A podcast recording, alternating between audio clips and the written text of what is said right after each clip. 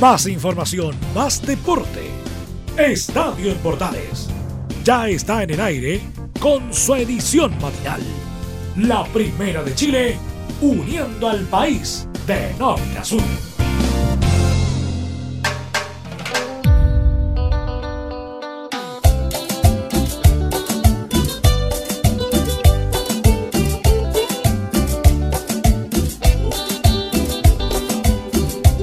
Tal amigos? ¿Cómo están? Gusto saludarlas. Bienvenidas, bienvenidos. Iniciamos Estadio Portales. En este viernes 5 de junio le damos la bienvenida al trabajo de la edición de deporte que tenemos en esta media hora junto a ustedes en la Primera de Chile, en esta media hora de deporte que tenemos en nuestra edición de Estadio Portales AM. Le invitamos a que disfrute esta buena onda que tenemos junto a nuestra señal 2 y nuestros medios asociados, como siempre, que nos acompañan de eh, Arica hasta Punta Arenas, conectados con todo lo que pasa en el mundo del deporte, las noticias y estar conectados junto a Radio Portales a través de nuestras plataformas digitales como son Radio Portales en Twitter, Facebook, Instagram, a través de Portales TV también en nuestra señal digital. Recuerden estar conectados con nosotros y disfrutar de juntos esta media de deportes con muy buena música que le acompañamos en la primera de Chile y también nuestros medios asociados. Bienvenidas, bienvenidos a Estadio Portales en nuestra edición AM hoy viernes.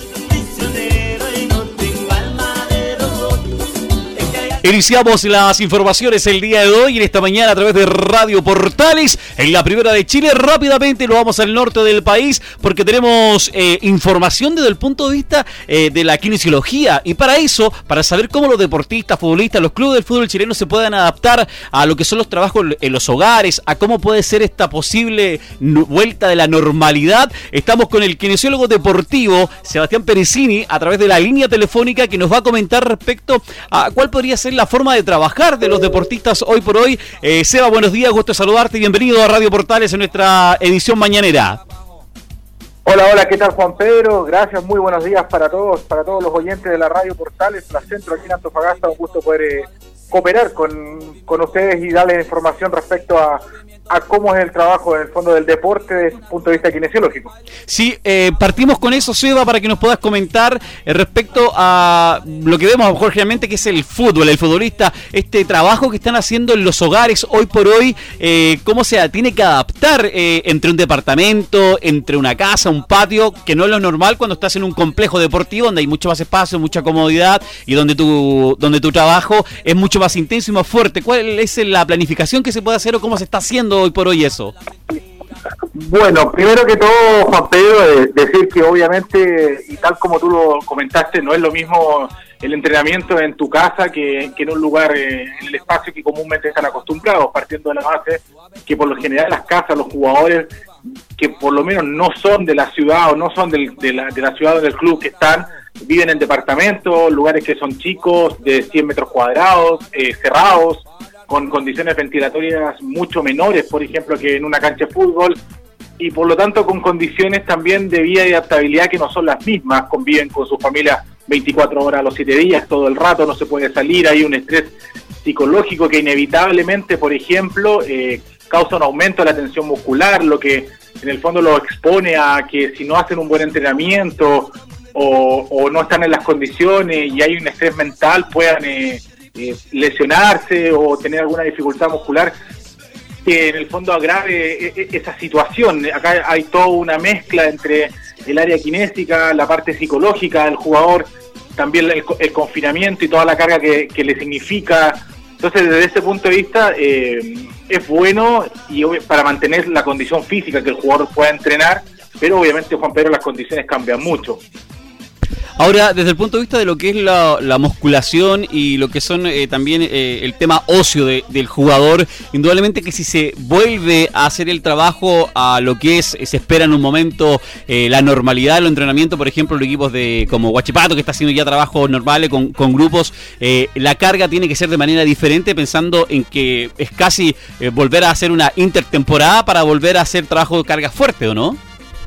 Bueno, hoy día, hoy día con toda esta contingencia que está sucediendo en el país, eh, ya cada vez el mundo se ha ido adaptando más a generar entrenamientos por las plataformas online que existen para hacer videoconferencias y dentro de las cuales también aquí eh, es importantísima la visión y obviamente eh, la, la, experiencia y la competencia que tengan en este caso el PF, el preparador físico, que sea capaz de enviar la pauta correcta de cada jugador, porque, a ver, más que todo, el PF, eh, esto evaluación la hace a principio de año y sabe cuál es la pauta y la carga que el jugador debe mantener durante el año, porque es un trabajo planificado. Acá no hay un trabajo de improvisación, donde se le ocurra al PF decir que esta semana va a trabajar este, esta semana en, otro, en esto otro.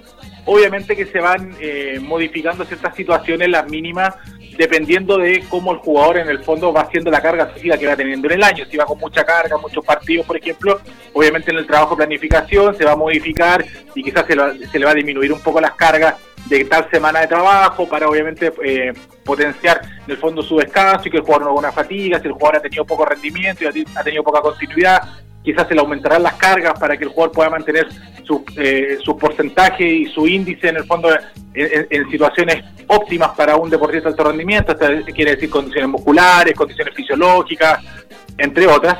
Entonces, eh, en ese sentido los jugadores se fueron con planificaciones y se fueron con planificaciones de carga y de trabajo. Realizar el trabajo de musculación, obviamente, en un gimnasio del complejo deportivo que les toca entrenar o hacerlo de su casa, es absolutamente igual si es que tiene las condiciones adecuadas para la infraestructura. Por ejemplo, en Barcelona veíamos como Arturo Vidal tiene su propio gimnasio armado y obviamente para él generar un entrenamiento ahí o generar un entrenamiento en el, complejo en unas mismas condiciones de gimnasio no varía mucho. Sin embargo, para un jugador, por ejemplo, que no tiene las condiciones para generar una infraestructura propia en la casa eh, de las mismas condiciones que las que tiene en el complejo, en el gimnasio, no tiene la posibilidad de tener máquinas, obviamente se le hace un poco más complicado porque tiene que estar pensando y creando habitualmente cómo poder lograr en el fondo realizar el mismo tipo de ejercicio o poder tener el mismo tipo de carga que le permita mantener en el fondo su trabajo. Ahora, ¿cuál es la diferencia grande de todo esto? Que obviamente quizás van a volver todos físicamente muy bien en el sentido del trabajo musculación, pero en el fondo acá va a, estar a, falta de fútbol, en el fondo en la puesta a punto eh, va a ser muy fundamental respecto a, a, lo que se venga y en eso es importante, por ejemplo, lo que está haciendo Guachipato, porque eh, lo que se recomienda y en el fondo lo que ha recomendado la FIFA y los clubes por lo menos en Europa han han dispuesto, y acá en Chile también, según el protocolo NFP, es que las instituciones tengan por lo menos un mes de pretemporada para que, para que obviamente puedan nivelar, porque sabemos que no todos los jugadores quizás entrenaron de la misma forma, la conciencia de cada uno para entrenar, tú sabes que en el fútbol hay jugadores que les gusta entrenar más, otros les gusta entrenar menos, depende también, entonces también, hay, también está el nivel de conciencia, cómo se manejaron el tema de la alimentación en la casa, si se respetó o no, eh, por, la, por el contexto en el cual vive, entonces también hay factores que van a incidir. Principalmente este, el mes de pretemporada tiene que ver con un tema de nivelación y con un tema de puesta a punto para obviamente que el jugador agarre ritmo, agarre ritmo de fútbol en este caso y obviamente cuando vuelve el campeonato el jugador tenga su riesgo de lesión muy minimizado porque tú comprenderás que no es lo mismo entrenar en tu casa que correr 90 minutos en una cancha donde hay muchos más factores que inciden obviamente en la tensión muscular del jugador, hay muchos más factores que inciden también en el rendimiento del jugador y que eso solamente se mantienen y se logran con el jugador realizando fútbol y trabajando con balón. Seba, y respecto a esto de, jugadores resentidos, lesionados eh, por este mismo tema de estar en los hogares, ¿se han visto algunos casos puntuales, pero eh, se han destacado jugadores que se han lesionado también eh, por, por, este tipo de entrenamiento en lugares más pequeños o lugares no cómodos? ¿ah? Exacto, tiene, tiene que ver un poco con eso, con Pedro, un poco también con el escaso control y, y, si bien a lo mejor están entrenando en algún momento por las plataformas online que hoy día existen, el jugador sí o sí tiene que cumplir una rutina y en ese sentido a veces eh, es más complicado eh, para el PF mantener el control porque finalmente el jugador te puede decir estoy haciendo el ejercicio, pero a lo mejor lo está haciendo con más, con menos carga y como te digo, en el fondo las lesiones de los jugadores hoy día tienen mucho que ver con un tema psicológico, lo que te repetía recién. La tensión muscular está aumentada por el hecho de estar en estrés, se activa el sistema simpático, que es el sistema nervioso que nosotros nos mantiene en la alerta, en una condición de escapar por toda esta situación donde no se sabe qué va a pasar, la situación familiar complicada, algunos jugadores no son de la ciudad, por ejemplo, y tienen a lo mejor a su familia afuera, no han podido trasladarse a sus hogares, no han podido traer a la familia a sus hogares, tienen niños, adultos mayores con los que conviven. Entonces, toda esa situación incide porque ese sistema simpático que se activa genera una tensión muscular mucho mayor, genera liberación de sustancias, por ejemplo, que tiene que ver, por ejemplo, como el cortisol, que al no ser quemado en su totalidad, el cortisol se empieza a almacenar como grasa, entonces ahí también a los jugadores se le empieza a, alterar los índices propiamente tal, algunos empiezan a subir de peso, tú sabes que también en el mundo del fútbol hay muchos jugadores con eh, enfermedades de base, problemas tiroideos a veces que hacen que por ejemplo sean tengan facilidad a lo mejor para subir de peso, para engordar, otros no tanto, por ejemplo, hacen que tengan mejores condiciones genéticas para desarrollar una buena musculatura, otros la pierden más, más rápidamente, hay jugadores que se lesionan y pueden recuperarse en tiempo, en plazo, en cuanto a plazo, de forma eh, más acelerada, hay otros jugadores que les cuesta un poco más recuperarse, entonces tienen también factores genéticos que van incidiendo y con toda esta obviamente situación social y de crisis eh, se acentúa. Recordemos que el mundo del fútbol eh, para lo que se ve en la tele y que conocemos y que los jugadores ganan millones de dólares y todo eso, eh, es una parte nomás. Hay una gran masa de futbolistas que no viven en esas condiciones y son jugadores que día a día luchan por un contrato anual en un club, por sueldos que son bajos, porque dependen también de los premios, muchos para poder vivir y hoy día no se está jugando, por lo tanto ese ingreso no le está entrando y eso significa también no poder llenar la, la, canasta de alimentos familiar. Entonces ahí hay todo un tema psicológico que, seguramente como te lo explicó eh, Natalie en la entrevista anterior que hiciste con ella cuando viste la parte psicológica, eh, va a ser muy mandante por sobre la capacidad física y la respuesta física del jugador de fútbol. Seba, y para la última parte, para el común de, de, la casa, para el que está en el hogar, para el que no es deportista, ¿cuál es el consejo que se le puede entregar también para el auditor, que el que escucha radio y el que escucha los programas deportivos? Bueno, el deporte siempre ha sido eh, un ítem a recomendar y a indicar en, las personas. El hacer deporte, eh, bueno, es que acá hay un hay un, contraste. Nosotros decimos que en el deporte de alto rendimiento el deporte no es salud porque sabes tú que en el fondo el, deporte de alto rendimiento se expone diariamente y, está a un nivel físico límite y se lesiona y se lesiona y se lesiona y finalmente termina en condiciones físicas muy deficientes por, por toda su carrera. Pero en el otro lado, de, de, realizar actividad física para el común de las personas, ese que no realiza actividad física diariamente, ese que sale a correr el fin de semana, que trate de realizar actividad física, pero nosotros lo nombramos como una actividad física y que sea también una, una distracción mental. La actividad física libera endorfina, genera mejores estados de ánimo, mejora la condición sexual, por ejemplo, en las personas, que también es una situación importante y un tema importante que hoy día se habla en el día a día, por ejemplo, a causa de este confinamiento que también causa alteraciones en ese ítem y por lo tanto alteraciones familiares. Eh, es una el deporte también genera en el fondo desestrés. Entonces, el que pueda realizar deporte en su casa, que lo pueda hacer. Lo que no se recomienda hoy día es que salgan a hacer deportes a la calle. No, no respeten el confinamiento. Hacer deporte con mascarilla no es una alternativa. La mascarilla por uso prolongado causa alteraciones respiratorias, alteraciones ventilatorias que en vez de ir en pro de, en este caso, la persona que quiere hacer deporte, le puede causar un, un, un en contra, porque causa aumento de la, primero una circulación, una circulación viciosa del dióxido de carbono, lo que aumenta los niveles del mismo en, el cuerpo, causando lo que técnicamente se una hipercapnia.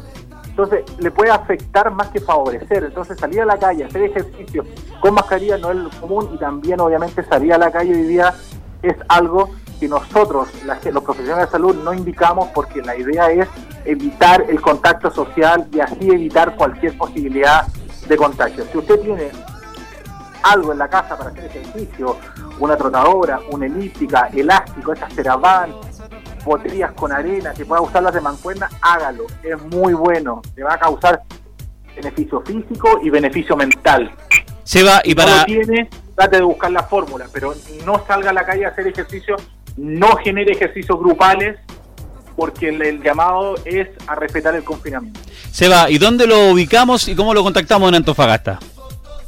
Bueno, eh, hoy día nosotros eh, tenemos nuestro centro de rehabilitación deportiva, trabajamos con población deportista y no deportista de aquí de la, de, la ciudad de Antofagasta, con una, ofrecemos una serie de servicios médicos, tenemos médicos deportivos, servicios kinésicos, traumatológicos y deportivos, servicios kinésicos respiratorios, hacemos servicios kinesiológicos a domicilio, evaluaciones biomecánicas, masajistas eh, en, en nuestro centro, nos ubican en 14 de febrero 1985 en el edificio médico Taira. Ahí en la esquina con Copiapó busquen CARE Salud y, y Rehabilitación, porque hablar de CARE Salud y Rehabilitación es hablar de rehabilitación deportiva y obviamente con unos excelentes profesionales de la salud que están ligados, activos en el mundo del deporte.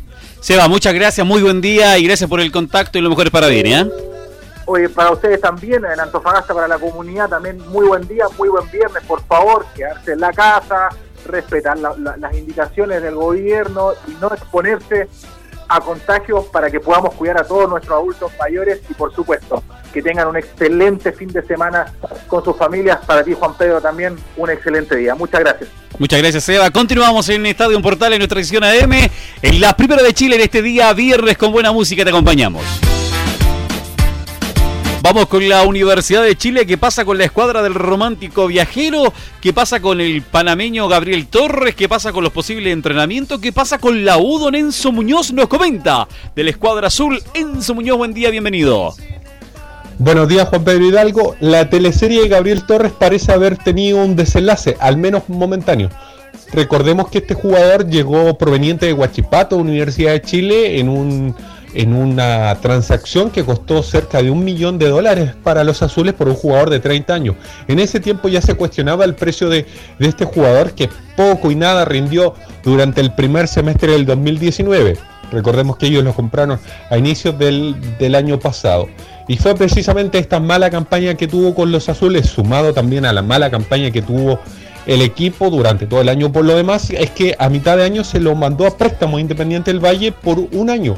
En Independiente del Valle le fue bastante bien, salió campeón de la Copa Sudamericana y se consolidó en el equipo ecuatoriano. Ahora bien, ¿qué es lo que pasa?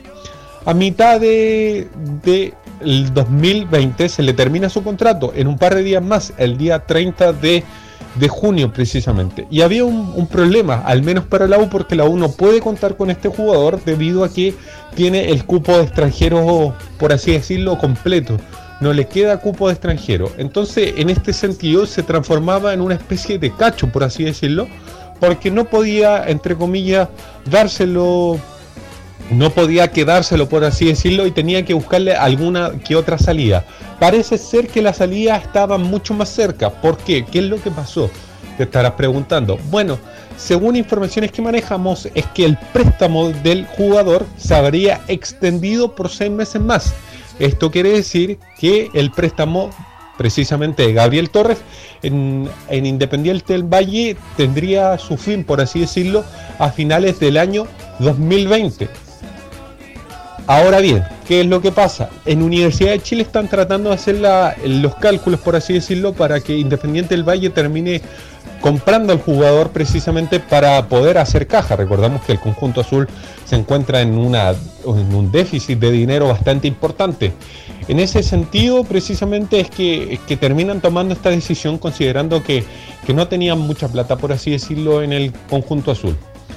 Así que parece ser que, que esa teleserie la vamos a tener que seguir viendo, pero en seis meses más no ahora. Y lo otro también es que, como lo había dicho Walter Montillo en una entrevista con un encalada argentino, en Universidad de Chile se van a retomar los entrenamientos solo cuando se levante la cuarentena en Santiago. Hay que decir que al menos la cuarentena en la región metropolitana estará hasta el 12 de junio, o sea, en una semana más. Hay que ver lo que diga la autoridad sanitaria también respecto a este tema y la, el tema de los contagiados, que no parece decaer y hay muchos que ya pronostican derechamente el pic de este contagio, de esta pandemia, para finales de, junio. Así que hay que ver qué es lo que pasa. Pero al menos ya se están tomando todas las indicaciones. Lo que sabemos nosotros es que los jugadores... Eh, al menos al entrar al Centro Deportivo Azul lo tendrán que ser por Avenida del Parrón, pero para, pero para retirarse del CDA lo tendrán que hacer por la puerta trasera, por así decirlo. Así que eh, como tiene dos entradas el Centro Deportivo Azul, además los jugadores entrenarán de a 7 y no se ocupará los camarines del Centro Deportivo Azul. Recordemos que en el CDA al menos hay dos camarines, no se ocupará ninguno los jugadores tendrán que llegar con sus implementos, con su ropa deportiva, por así decirlo, puesta precisamente para evitar la cercanía de los jugadores y evitar obviamente posibles contagios. Así que esas dos informaciones rondan el ambiente en Universidad de Chile, que obviamente está entrenando de manera virtual, esperando obviamente que se levante la cuarentena para poder volver a entrenar al Centro Deportivo Azul. Gracias, Enzo, muy amable, un abrazo tremendo para ti. Ahí las novedades de la U respecto a lo de Gabriel Torres y posiblemente volver a entrenar esperando que se levanten las cuarentenas en las novedades que tenemos de la Escuadra Universidad de Chile esta mañana en Estadio Portales, en nuestra edición AM para todo Chile. Entre Marco Grande y Marco Chico, media vuelta y vuelta completa. Escuchas Estadio en Portales en la Primera de Chile, uniendo al país de norte a sur. Vamos con Colo Colo porque hoy se celebra un año más de la obtención del título de Copa Libertadores de 1991 en uno de los hitos más importantes del fútbol chileno. Laurencio, buen día. Hola, ¿qué tal Juan Pedro? Gusto de saludarte a ti y a todos quienes escuchan Estadio en Portales, tanto en Radio Portales Señal 2 como sus medios asociados y en Radios por Chile, la Deportiva de Chile. En este informe del viernes 5 de junio y en el contexto del COVID-19, nos enfocaremos en un hermoso aniversario, pues un día como hoy, Colo Colo se coronó campeón de la Copa Libertadores de América 1991. Han pasado 29 años del título más importante del fútbol chileno a nivel de clubes. El recordado comentarista deportivo Julio Martínez Pradanos, en la transmisión conjunta de Canal 13 y TVN, definió como una noche inolvidable esa jornada en el Estadio Monumental David Arellano. Y había muchas razones para hacerlo, porque el cuadro albo de Mirko Josic ganó por primera vez para Chile el certamen sudamericano y además venció al campeón vigente del torneo, Olimpia de Paraguay, y con un espectacular e inobjetable 3 a 0. Además, en esa brillante jornada de Macul se rompió toda una historia de decepciones y tristezas a nivel internacional, no solamente de Colo Colo, que había perdido la final de 1973 ante Independiente de Avellaneda, sino de otros elencos chilenos que también habían sucumbido en la final de este certamen, como fueron los casos de Unión Española en 1975 y de Coreloa en 1981 y 1982. Posteriormente, Universidad Católica también estuvo cerca de la gloria continental, pero cayó ante Sao Paulo en la final de 1993. La Católica, de hecho, fue el último equipo chileno en jugar una final de Copa Libertadores, hace 27 años. Colo Colo había empatado 0 a 0 la final de ida en Asunción, pero Rubén Martínez no pudo jugar en la final de vuelta por una suspensión, lo cual se sumó a las bajas en ofensiva de los lesionados Patricio Yáñez y Ricardo Mariano Dabrowski. Ante esta situación, Marcelo Pablo Bartichotto, como era un líder muy humano y sensible, entendió que debía existir una motivación extra para la final y escribió una linda carta que pegó en la pared del camarín y de la cual leeremos un extracto. Comillas, queremos ser campeones por nosotros y nuestras familias, como una recompensa íntima para tantos sacrificios. Queremos ser campeones por la gente que llena los estadios. Es maravilloso que en este camarín seamos todos hermanos. Y quiero pedirles, con toda modestia y respeto, el último esfuerzo. Ser campeones. Cierre comillas. Y fue así que apareció un héroe invitado como Luis Pérez. El Ariete, que estaba a préstamo desde Universidad Católica, solo jugó dos partidos como titular, el empate 0-0 ante Liga de Quito como visita y la famosa final ante Olimpia, donde marcó dos goles que encaminaron el histórico triunfo ante el cuadro paraguay. Justamente recordamos acá a nuestro querido capitán, Carlos Alberto Bravo, quien relató la finalísima en la desaparecida y emblemática Radio Minería. Los goles de Lucho Pérez, anotados a los 12 y 17 minutos de juego, los escuchas ahora en Estadio Portales. Va a jugar Colo Colo, costó 18, tres cuartos de cancha, el marcador 0 0, transmite Minería Deportes, 12 con el Capizarro, juega izquierda para Bartillotto, puntero 7, busca atrás para Pera, Vaga, Pérez, gran maniobra, busca el área, arma está busca Piloso, gran pared, Pérez frontal, remató con otro, con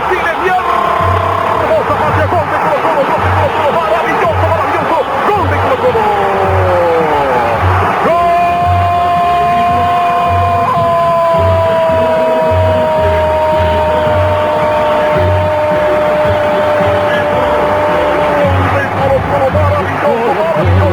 Valiente, fuerte y grande. Entrega para Mendoza, pelotazo para Ortichota, puntero 7.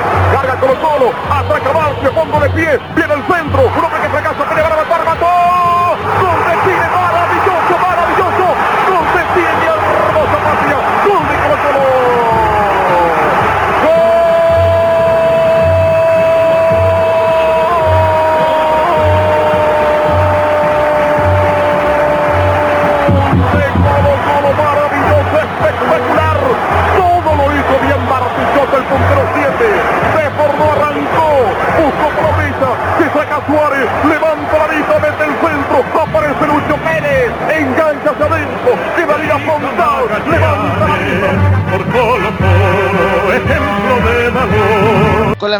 a 0 en el marcador, parecía una faena tranquila para Colo Colo, en especial por la expulsión de Gabriel González por un codazo a Miguel Ramírez a los 29 minutos.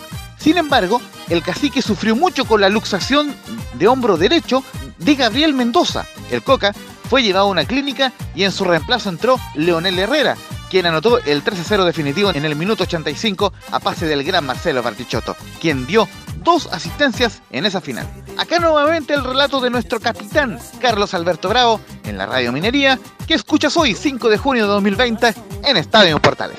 Puso para quien se equivocó. La revienta Peralta. Garrido pone fútbol, pone pausa. Tiro rasante. Busca Pizarro. Pone Colo Colo. El hombre que tiene el fútbol. Avanza Pizarro. El público de pie. De fondo de pie. Quiero el tercer gol. Levanta Pizarro. Viene el pelotazo para quien. Barti. Vamos Barti Choco. Se abre mucho. Barco grande. Barco chico. Viene el centro. Acompaña Herrera. Remató. Tío Gonzalo. Gol de Chile. Hermosa patria. Gol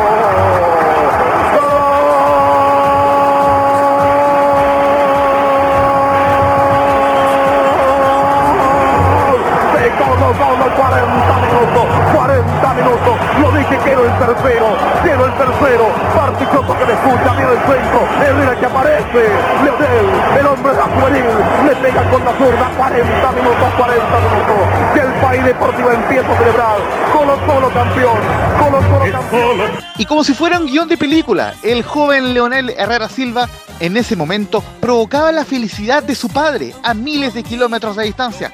Leonel Herrera Rojas había perdido un 6 de junio de 1973 el partido definitorio de la final de la Copa Libertadores de ese año por 2 a 1 ante Independiente en Montevideo, Uruguay. Y luego, 18 años después, tocaba la Copa Libertadores a través de su hijo. De hecho, luego se supo que Batichoto diría la famosa frase es para tu viejo a su compañero Herrera en los festejos en alusión a don Leonel Herrera padre. Acá el testimonio de don Leonel Herrera Rojas al programa Hinchada Monumental de nuestro medio asociado a Radios por Chile junto a Portales Digital y que lo escuchas a 29 años de la hazaña en Estadio Portales. Mira, la, emoción más grande que he vivido como, como futbolista, eh, tuve muchas.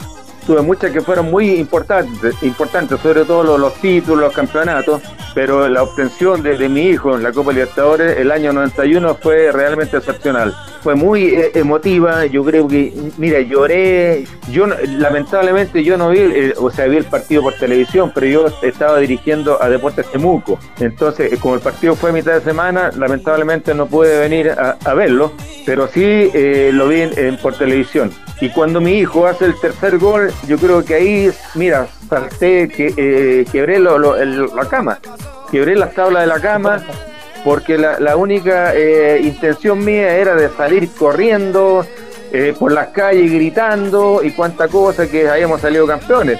Pero cuando viene el gol de, mi hijo, ese fue el gol de la tranquilidad también. Con el 3 a 0 en el marcador global, solamente faltaba el pitazo final del brasileño José Roberto Bright, quien dio un minuto de tiempo agregado antes del estallido de emoción y de júbilo. Colo Colo campeón de América, la copa se mira y se toca.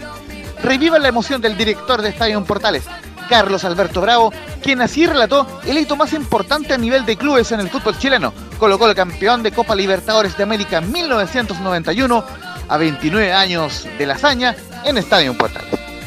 Tu nombre se toma Garrido, entró Bartichón, puede pegar atrás, sigue Espinosa, para matarle por mucho, media vuelta, quiere pasar, no puede, le gana Castro, le gana Castro, y terminó, Colo Colo campeón, Colo Colo campeón, campeón Colo Colo de la Copa Libertadores de América, y se empieza a ir lo increíble, Colo Colo campeón de la Libertadores, un título que tantas veces quisimos tener, Cobreloa dos veces, Unión Española una vez, Colo Colo el 73, Olimpia, Olimpia, busca una explicación, no la encuentra, Colo Colo es campeón y empiezan a abrazarse los hombres de Colo Colo, los suplentes, la emoción, embarga al público, embarga a todo Colo Colino, a lo largo llanto de la patria, embarga también de emoción a todos los hombres del Esta noche ganó el fútbol de Chile, ganó el fútbol de Chile, ganó Colo Colo. Los abrazos se va Olimpia Cabizbajo, el pueblo paraguayo,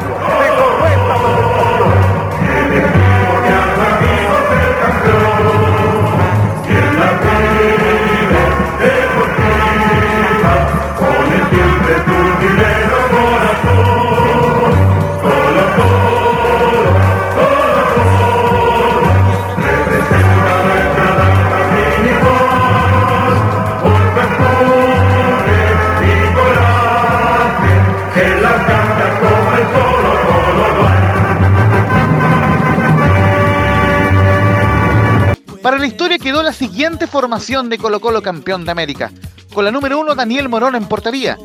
En defensa con la número 3 Lizardo Garrido. Con la 6 Miguel Ramírez y con la 4 Javier Margas. En medio campo con la número 5 Eduardo Vilches. Con la 13 Juan Carlos Peralta. Con la 2 Rubén Espinosa. Y con la 10 el capitán Jaime Pizarro. Mientras que en ofensiva jugaron con la número 15 Gabriel Coca Mendoza. Con la 19 Luis Pérez. Y con la 7 Marcelo Pablo Bartichotto.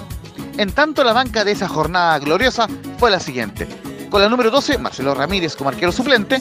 Con la 14, Leonardo Soto. Con la 16, Sergio Verdirame. Con la 20, Raúl Castro. Y con la 21, el mencionado Leonel Herrera Silva.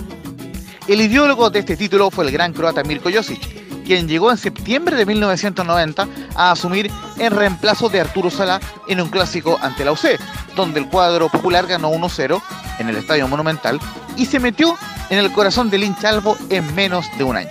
El croata ganó seis títulos con el cuadro popular, tres de ellos internacionales, e impregnó un estilo ofensivo y adelantado a la época, con un esquema 3-4-3 por lo general.